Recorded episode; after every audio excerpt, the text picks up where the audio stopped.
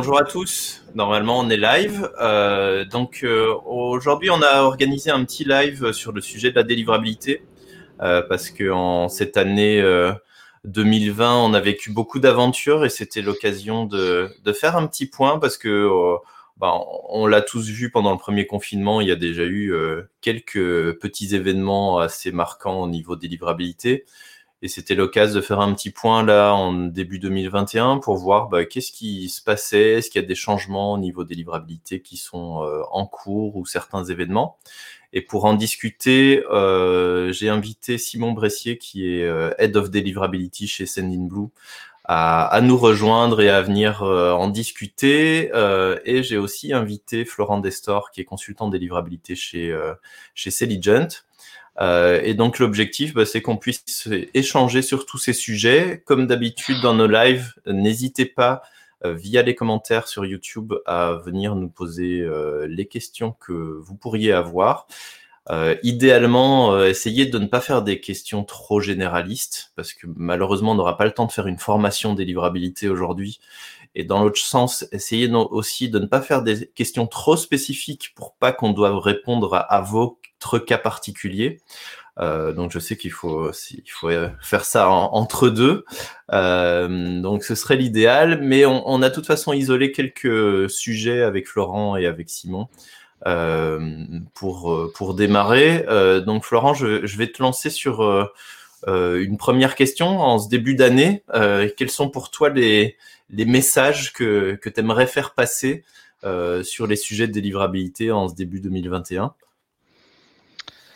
alors bonjour à tous. Euh, alors le, premier message, c'est un, peu un constat aussi de ce qui s'est passé en, 2020 euh, avec les, communications liées au, confinement, c'est qu'il y a eu énormément d'envois euh, faits sur des, full bases, avec sans, sans réellement de valeur ajoutée dans les messages. récemment, il y avait, bon, c'était les, la fin d'année, donc l'envoi de, de mails de vœux et bah, tous les ans, euh, j'alerte euh, mes clients sur le fait que le email de vœux, même s'il part d'une bonne volonté, euh, s'il n'apporte pas une réelle valeur ajoutée à l'internaute, au destinataire, il va générer de la plainte, il va générer de la surpression parce qu'il y a énormément de marques qui font exactement la même chose. On a une période où les gens n'ont pas forcément le temps d'ouvrir. Et euh, bah, du coup, on observe sur ce genre d'email une augmentation des plaintes. Et derrière, qui dit augmentation des plaintes, dit dans certains cas dégradation de la réputation. Et là, c'est toute la chaîne de mails qui se retrouve impactée. Donc, euh, le meilleur conseil qu'on peut donner aujourd'hui euh, et pour l'année euh, à venir, c'est quand on envoie un email, se poser la question de la valeur ajoutée que va apporter cet email à l'internaute. il faut arrêter d'envoyer à toute sa base quand on sait qu'il y a des gens qui n'ouvrent pas depuis plusieurs mois, voire plus. ça n'apporte pas de, de, de plus-value et ça vous dessert, ça dessert la marque, ça peut dégrader sa, sa, réputation et ça peut vraiment impacter l'ensemble de la performance euh, des, campagnes. Donc ça, c'est euh, un point important euh, que j'ai encore aperçu là cette année. Voilà, j'ai des clients, je vois leur réputation qui, se dégrade un petit peu suite à des envois effectués le 31 décembre ou le, 1er janvier. Et ça veut dire que tu as des, as des clients qui font des, des envois à, à, tous leurs inactifs chaque, chaque début de mois de janvier chaque année? Alors, pas, pas tous mes clients heureusement, euh, mais il y, en a parce que généralement aussi c'est euh, les marques. Euh, bah, il y a une chaîne de, il y, a une chaîne de management et euh, bah, au-dessus, au-dessus des, des, services marketing, il y a un, patron qui insiste peut-être pour envoyer un email de vœux à, à, tous ses inscrits. Euh, donc ça c'est vraiment, voilà, c'est c'est quelque chose à, garder en tête, c'est pas uniquement une histoire de mail de vœux, c'était aussi lié euh, sur les annonces de confinement, sur des fermetures de magasins, etc. Quel est l'intérêt d'aller annoncer à un internaute qui n'a pas ouvert une communication depuis 18 euh, mois que le magasin va être fermé? Il a, il a accès aussi à un site internet où il peut aller consulter des informations. Donc l'email, il doit être là pour privilégier la communication sur des actifs. Quoi. Nickel. Je pense qu'après euh, les communications euh, au lancement du RGPD, la communication au début du premier confinement, euh, bah, on devrait progressivement avoir fait passer le message. Simon, pour toi, si tu avais des, sujets là chauds et intéressants sur des changements du côté des opérateurs de messagerie ou de comportement, qu'est-ce que tu pourrais nous dire qui te semble particulièrement important? Écoutez, bonjour à tous tout d'abord. Euh, juste rebondir un petit peu sur, sur ce que disait Florent. Euh, effectivement, tu parlais des, des, explosions, ou en tout cas peut-être pas d'explosion, mais, euh, mais une augmentation assez significative du, du nombre de plaintes. Euh, et, et, ce qu'on constate aussi, en tout cas euh, côté côté Sanilou, sur ce type d'événement, c'est que on a des, des nombres de hits spam trap qui, recyclés souvent qui sont qui sont monstrueux pendant ces périodes-là et, euh, et, et, du coup associé euh, aux plaintes, euh, enfin généralement ça plaît, euh, ça plaît absolument pas aux destinataires, enfin aux destinataires. Quand je parle de destinataires, c'est plutôt euh, aux opérateurs de messagerie. Et du coup, on, on voit bah, souvent des, des, des, clients qui ont ensuite des drops d'engagement, des drops d'open rate suite à ces campagnes bah, diffusées très largement. Euh, voilà, c'est juste un, mini point sur les sur les hits trap recyclés parce que on, a énormément de euh, de ce type de trap dans des dans des vieilles bases et dans des euh, des, listes d'inactifs et c'est quelque chose qu'il faut absolument prendre en considération. de mon côté, bah, je sais pas, on peut peut-être parler un petit peu de, de récents changements chez chez Orange.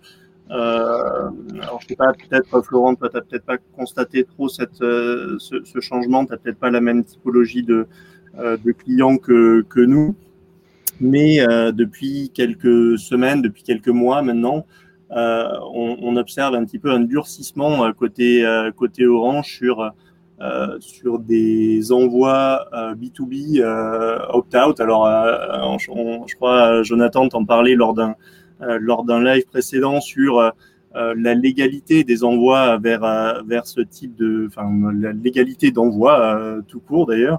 Et en France, effectivement, l'envoi B2B opt-out est autorisé. On autorise la prospection en France euh, vers, des, vers des entreprises. Et euh, se poser un petit peu la question de euh, c'est légal, ok, mais, mais du coup, est-ce qu'il faut le faire et, est-ce que c'est vraiment bénéfique? Et, chez Orange, ben, la, question commence à se poser. Et euh, du coup, on commence à voir euh, naître quelques, quelques nouveaux types de bounce chez Orange qui traduisent euh, le, le, pour un domaine un trop grand nombre de plaintes reçues par Orange pour ce domaine. Et du coup, Orange commence à bouncer les, les messages pour ce domaine, pour cette campagne. C'est très spécifique à l'expéditeur. Hein. Enfin, Orange target assez bien l'expéditeur et commence à bouncer l'expéditeur. Et puis, dans un, peut-être on conserve les questions pour, euh, pour euh, tout à l'heure, Jonathan, ou tu veux qu'on en discute ah, je, Là, je vais même y répondre dans le chat en direct sans que vous ayez besoin d'intervenir. super. Et euh, du coup, voilà, on commence à, à, observer un petit peu ce genre de pratique côté Orange. Ils arrivent à identifier euh, des, des, campagnes. Euh, on parle plus vraiment maintenant de, de réputation d'expéditeur, de réputation d'adresse IP. Ils arrivent maintenant à affiner au niveau des campagnes et à identifier des campagnes de prospection B2B. Et souvent, ce que je vois, c'est que euh, ces, ces, ces, emails de prospection B2B, généralement, c'est euh, destination de listes qui sont achetées, des listes de mairies, des listes de collectivités. Et euh, ça plaît de moins en moins à Orange. Et du coup, ils ont une réponse maintenant qui est très très ferme, puisque euh, alors ils peuvent bouncer une partie de la campagne euh, de prospection B2B, mais ils peuvent aussi, euh, suite à, à, quelques mails de, de prospection, bloquer l'entièreté de l'adresse IP. Alors euh, c'est le problème de l'expéditeur euh, uniquement quand il est sur une IP dédiée, mais euh, c'est beaucoup plus problématique pour l'immense majorité de nos clients qui sont sur IP mutualisée et du coup qui partagent la même IP entre plusieurs centaines, plusieurs milliers d'expéditeurs différents et du coup un seul expéditeur va pouvoir impacter sur des milliers de, de, de, de clients différents et des milliers d'expéditeurs différents. Et ces blocages, euh, ils, sont relativement euh, faciles à lever si on, vient expliquer Orange que c'est des pratiques qui vont s'arrêter ou euh, Alors à l'heure actuelle, c'est dur. complètement automatique à l'heure actuelle. je pense qu'il n'y a, pas vocation à ce que ça change. Hein. C'est le, le, blocage est appliqué de façon très très rapide. Hein. Ça fait suite à quelques mails. Et c'est généralement défini pour une durée d'une heure et une heure reconductible et reconductible facilement. donc, une campagne de prospection bloque en tout cas l'IP pour à minima une heure. Et euh, si, euh, si on continue à, expédier ce type de, campagne, si on continue à poursuivre l'envoi de cette campagne, eh bien, on va, on va avoir cette IP qui va être bloquée pendant des heures.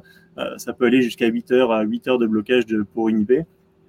Et du coup, bah, de notre côté, on est aussi obligé euh, de, de, durcir des, des règles euh, anti-spam et, et, de durcir notre anti-spam policy euh, pour justement bah, prévenir euh, euh, l'apparition de cette problématique et, et de prévenir l'impact sur, des, sur de nombreux clients de, de, de, notre infrastructure. Donc voilà, on, on, observe un durcissement des règles Orange sur, sur des contenus B2B et du contenu B2B opt-out, je précise, parce que ça impacte très peu les communications habituelles ou ou avec des gens euh, euh, avec lesquels vous êtes déjà en contact, avec lesquels vous échangez. Euh, là, de ce côté-là, il n'y a pas de problème. C'est plutôt la, la, prospection B2B vers des listes achetées et vers des listes massivement utilisées par d'autres personnes et qui sont probablement connues pour contenir beaucoup de spam traps aussi en France et des spam traps des opérateurs. Ouais, juste du coup une petite question, le fait que ces blocages en, temps soient finalement relativement courts, euh, c'est aussi d'une certaine manière un, message qu'Orange envoie aux, routeurs et aux plateformes d'envoi en leur disant bah, faites le job et derrière allez bloquer vos clients qui ont de mauvaises pratiques. C'est un peu ça le message derrière, sinon les blocages seraient plus massifs. C'est complètement ça et euh, du coup j'ai j'ai pas vraiment d'informations de, sur qu'est-ce qui qu'est-ce trigger exactement ces, euh, blocages mais euh, je prends ça vraiment, euh, en tout cas ce type de bounce qui euh, génère un blocage de l'IP euh, en question, je prends ça véritablement comme un message euh, adressé aux routeurs et aux routeurs peut-être qui qui proposent des services de self-service, donc qui nécessitent pas un contrat avec un commercial, il y a juste une inscription sur la plateforme et on peut commencer à router des mails. Et euh, je pense qu'on est un petit peu des opérateurs à, à, à risque sur ce point parce qu'on investit beaucoup euh, de, de, temps, d'énergie, euh, de d'argent aussi, et, et, on a des équipes qui sont dimensionnées pour pour faire un petit peu euh, bah, de l'éducation auprès de nos clients, un peu de chasse aux sorcières aussi parfois parce que on a des clients, alors c'est pas forcément délibéré, hein, on n'a pas 100% de nos clients qui sont des, des bad guys, et heureusement c'est plutôt l'inverse. Et euh, du coup, euh, une petite entreprise, une PME qui veut euh, bah, survivre, et, et, et c'est enfin, une pratique courante, je veux dire, de, de prospecter d'autres sociétés, et c'est une pratique euh, bah, répandue en, France, en tout cas, de prospecter de nouvelles entreprises. Mais il y a des façons de faire, et en tout cas, les, listes achetées, visiblement, ça devient complètement rédhibitoire. C'était déjà une mauvaise pratique par le passé, mais là, ça commence à devenir vraiment rédhibitoire et euh, on voit les opérateurs de messagerie qui réagissent en tout cas vis-à-vis de, ce type de pratique. Ok. Euh, du coup, Florent, en, préparant ce live, on a discuté un petit peu de, Gmail et de changements euh, plus ou moins récents qui, euh, euh, qui, qui, sont en cours. Et d'ailleurs, il y a une question euh, sur le chat d'Adeline qui va rejoindre ce dont, ce dont sans doute discuter, qui est comment éviter de tomber dans la liste promo de Gmail. Euh, sachant que euh, Simon, tu réagiras sans doute juste après, mais toi, tu as des clients qui te demandent comment faire pour tomber dans la, dans la boîte promo et on pourra discuter du pourquoi on voudrait y tomber par la suite. Euh, mais du coup, Florent, vas-y, je, je, te laisse parler un peu de Gmail et, et des bah, nouveautés. Alors, ouais, alors Gmail, euh, effectivement, il y a eu quelques changements euh, cette, fin d'année 2020. Euh, le changement le plus important en fait qu'on a observé, c'est qu'ils ont modifié leur méthode de calcul du taux de spam.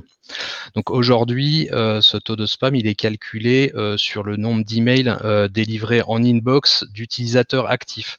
Donc ce qu'on a constaté, c'est qu'à partir de mi-octobre, sur les dashboards du Google Postmaster Tool, donc des, dashboards de réputation qui sont mis à disposition par Gmail pour pour les, les marques ou pour les routeurs, on a observé des explosions dans certains cas des taux de plainte. Euh, donc c'est monté à, à x3, x4, voire plus. Euh, on a moi, moi de ma fenêtre, j'ai pas constaté de, réel impact sur la réputation euh, de la marque, de, du domaine d'expédition. Euh, par contre, voilà, sur ces clients sur lesquels on a vu euh, les taux de plainte augmenter, c'est clairement des clients qui routent plus régulièrement sur des utilisateurs qui sont inactif. Donc, euh, donc on garde un œil là-dessus.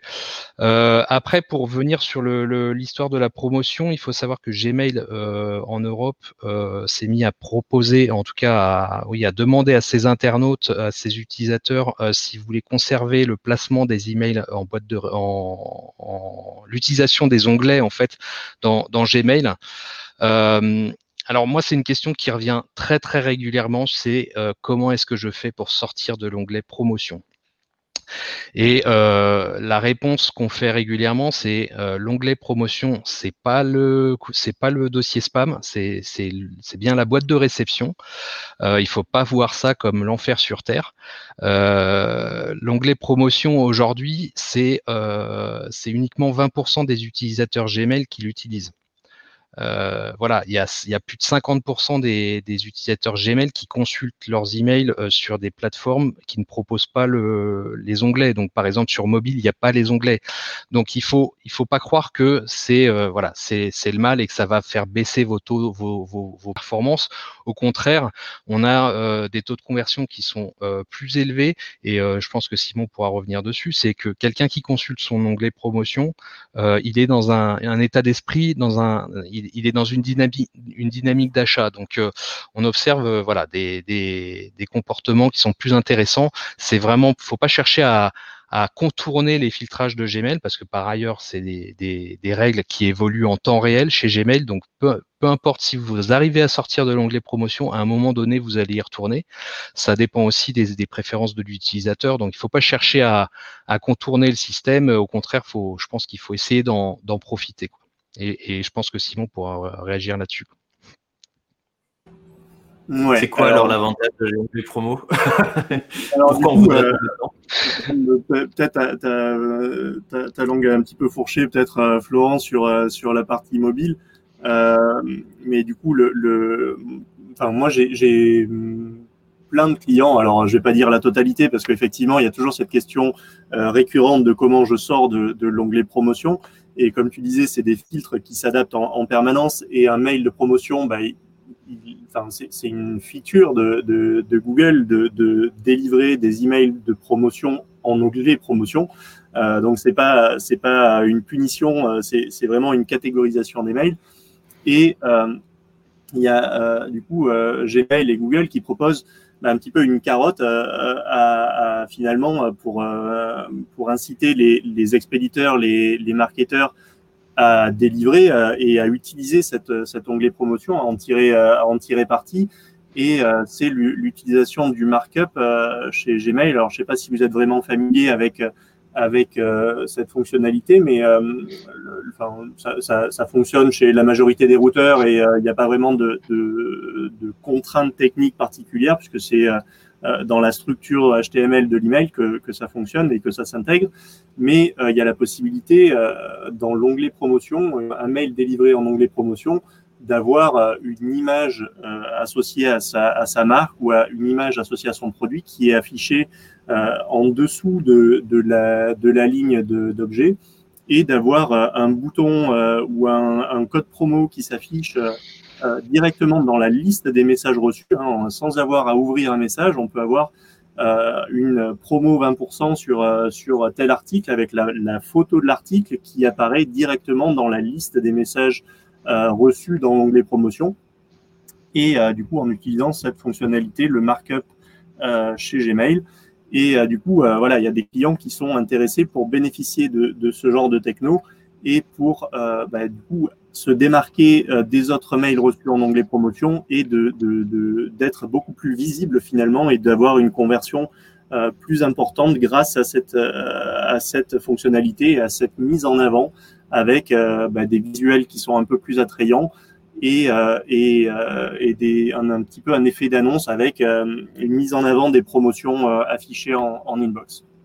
Donc, ouais, donc y a... clairement, quand, quand, on utilise ces, ces, ces, petits tags qui effectivement sont simples à mettre, Gmail va faire une sélection euh, d'emails de promo qui ont mis en place ces tags et va leur remonter tout en haut de la liste, ce qui est quand même un avantage euh, significatif. Et souvent, il va faire cette sélection des de deux, trois emails sur base d'une thématique particulière, le voyage, la finance, etc. Et donc, ça, ça garantit aux personnes qui les utilisent euh, de, de remonter tout en haut et d'avoir un petit peu plus d'exposition. Alors après, il euh, faudrait faire des tests AB pour voir l'impact réel, mais c'est peu d'efforts pour, euh, pour quand même un, petit coup de pouce et un, et un petit avantage. Euh, moi, j'aurais quand même voulu revenir sur cette histoire des taux de plainte Gmail qui ont un nouveau calcul, parce que c'est intrigant et dit comme ça, bah, c'est pas forcément, euh, enfin, ça nous intéresse forcément d'avoir un peu plus d'impact. Si ça n'a pas eu d'impact sur la, sur la réputation, ça veut dire quoi? Ça veut dire qu'en changeant les, les calculs des taux de plainte, euh, Google aurait aussi adapté euh, son calcul de réputation pour que le poids de ces nouveaux taux de plainte soit pas directement trop impactant. C'est un peu comme ça qu'il faut le dire. Je, je, pense, enfin, en tout cas, de, de, il y a un petit écho. Euh, de, mon point de vue, euh, enfin, c'est plutôt une évolution en deux temps. Je pense qu'il y, a eu ce changement de, calcul de taux de plainte. Et euh, je pense qu'il y a, un, temps de latence qui est laissé aux marketeurs et aux routeurs pour, pour s'adapter à ce, à ce nouveau mode de calcul et à ces nouveaux taux de plainte. Mais à mon avis, euh, c'est, enfin, effectivement, j'ai pas vu de changement de comportement, pas vu de dégradation majeure en termes de, réputation et en termes de, euh, de placement inbox. Euh, par contre, je pense que ça veut ça veut pas dire du tout que euh, c'est figé dans le temps et que euh, ça va pas évoluer. À mon avis, ils ont fait évoluer ces, ces calculs de taux de plainte et, et cette évolution, elle n'a pas été faite pour rien. On s'est pas dit on fait évoluer le taux de plainte et on n'en fera rien par la suite à mon avis, c'est plutôt une évolution en deux temps. On fait évoluer ce plainte et on le prendra en compte à l'avenir et il faut en tenir compte. C'est ça, moi je pense que c'est surtout pour faire prendre conscience aussi à, l'expéditeur euh, du volume qu'il peut envoyer aussi sur des contacts qui ne réagissent plus. Moi j'ai des clients, euh, le taux de plainte est resté plat à, compter du 12 octobre, et d'autres, ça a été, euh, ça a été des, taux de plainte qui, sont, qui ont dépassé le 1%. Donc, euh, donc il y avait deux catégories, et je pense qu'effectivement, c'est un warning pour les, pour les marques pour dire attention, euh, vous envoyez des messages qui euh, ne génèrent pas de réaction euh, à des inactifs. et attention, et généralement, de toute façon, la baisse de la, réputation chez Gmail, elle intervient soit à la suite d'une grosse boulette, soit c'est la sanction de plusieurs semaines, voire plusieurs mois de, de mauvaises pratiques. Donc, je pense qu'il va falloir effectivement être attentif en ce début d'année sur, sur ces, le respect de ces pratiques-là, en fait.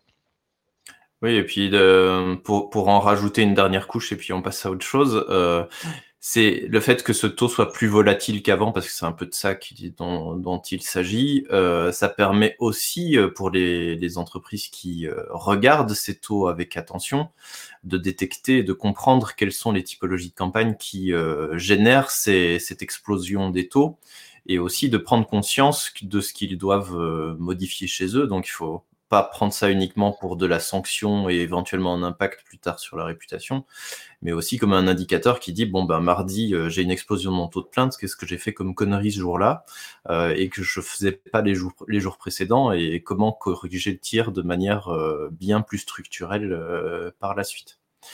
Florent, il y avait un autre sujet que tu voulais aborder qui était la question du display name dont on a évoqué certains certains aspects euh, dernièrement. Et puis on passera aux questions parce qu'il y, y, y, a eu beaucoup de questions.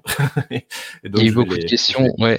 Euh, bah, je vais aller vite fait sur le, le display name. Euh, display name, qu'est-ce que c'est? C'est euh, l'alias, le, from visible qui s'affiche en boîte pour, pour identifier, qui permet d'identifier l'expéditeur du, du, message. Et c'est une discussion qu'on a eue récemment au sein de l'association Signal Spam.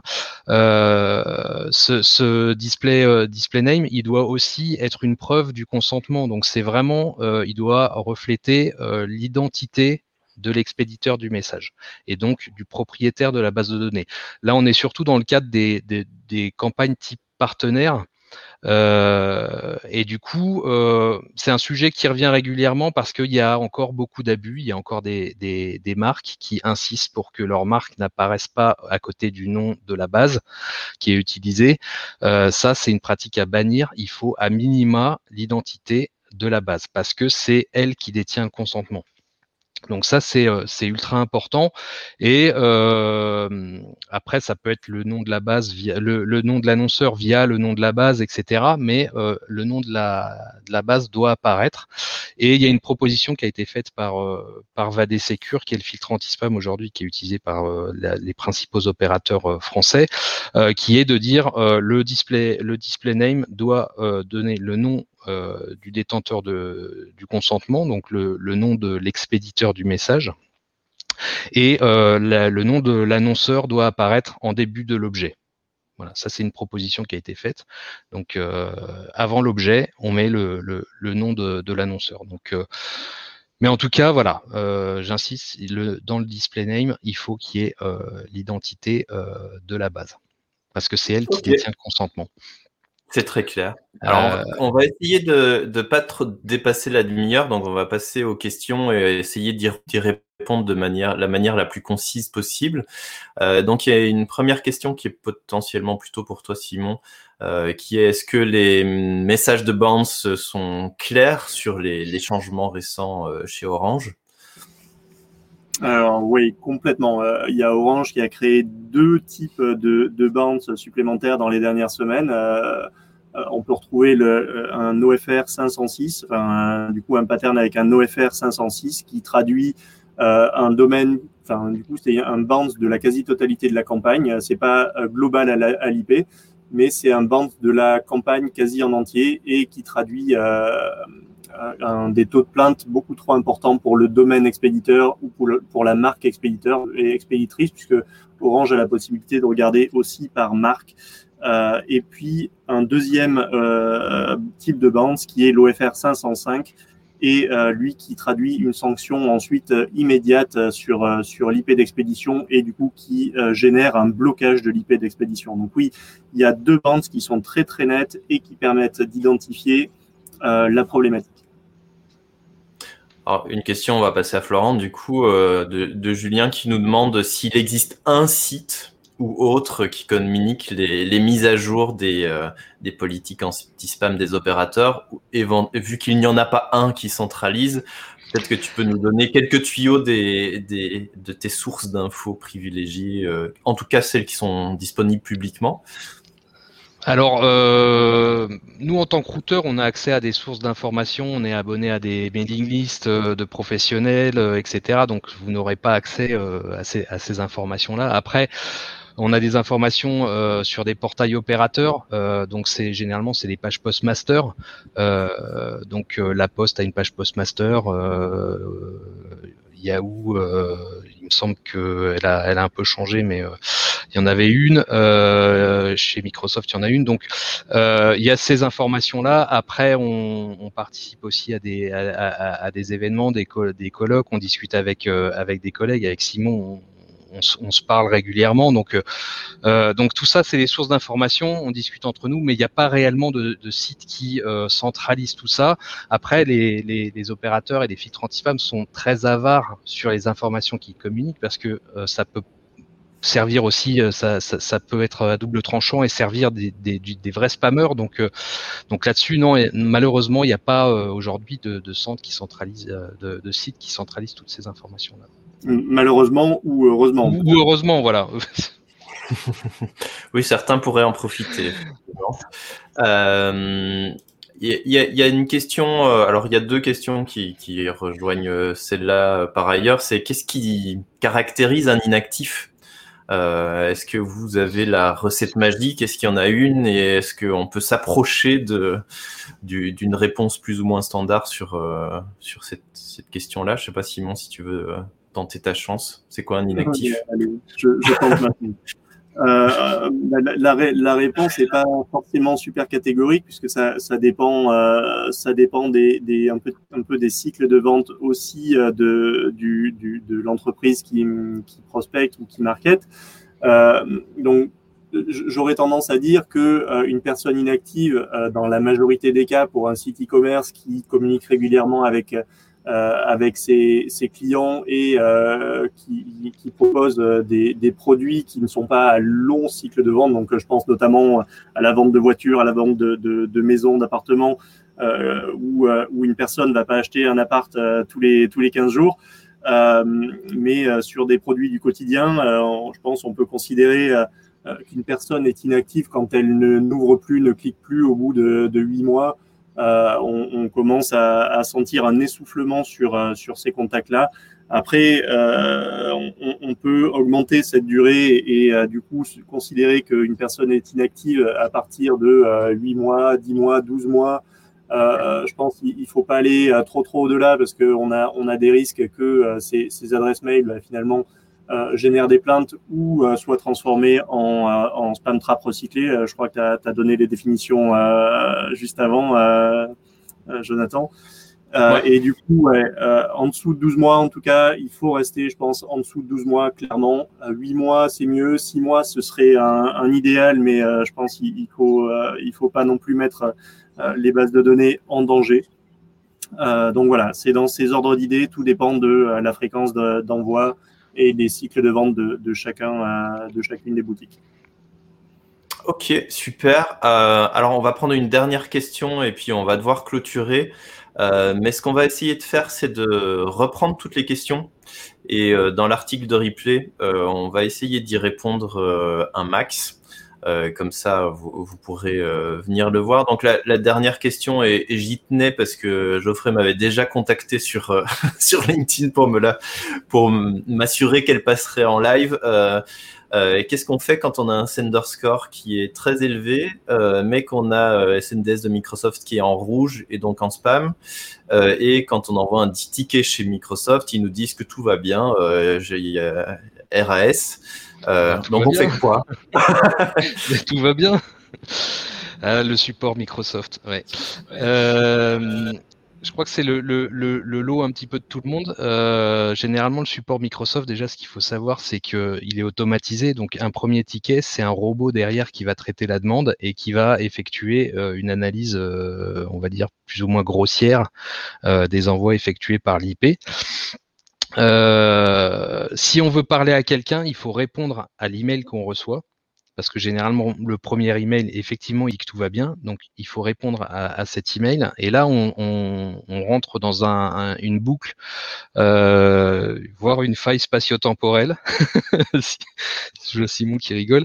Euh, on, on, échange avec le support, euh, le support euh, euh, deuxième niveau, quoi, premier niveau Microsoft, et, et là, c'est infernal parce que c'est des allers-retours sans, sans, sans queue ni tête. On parle à, à chaque fois à des interlocuteurs différents. Donc même nous en tant que routeur, on, a du mal. Et moi récemment, j'ai eu un cas où euh, j'ai échangé une vingtaine d'emails avec une vingtaine de personnes différentes et à chaque fois on, me répondait que mon IP allait bien et je me et je et mon problème n'était pas sur l'IP mais sur autre chose. Et en fait, on a des gens qui répondent à côté de la plaque.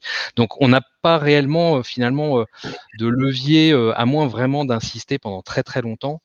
Euh, après, comment faire pour euh, avoir une IP euh, qui repasse dans le, dans le vert bah c'est baisser, baisser son nombre de spam traps et, et remonter son engagement. Il n'y a, pas, de miracle, donc c'est dans ces cas-là, et généralement c'est la recette aussi chez les opérateurs américains, c'est on resserre son ciblage sur, des, des, des, contacts engagés, donc qui ouvrent, qui cliquent, qui ont des rapports avec la marque en fait. Qualité, engagement. De toute façon, à part ça, il n'y a rien d'autre sur la délivrabilité.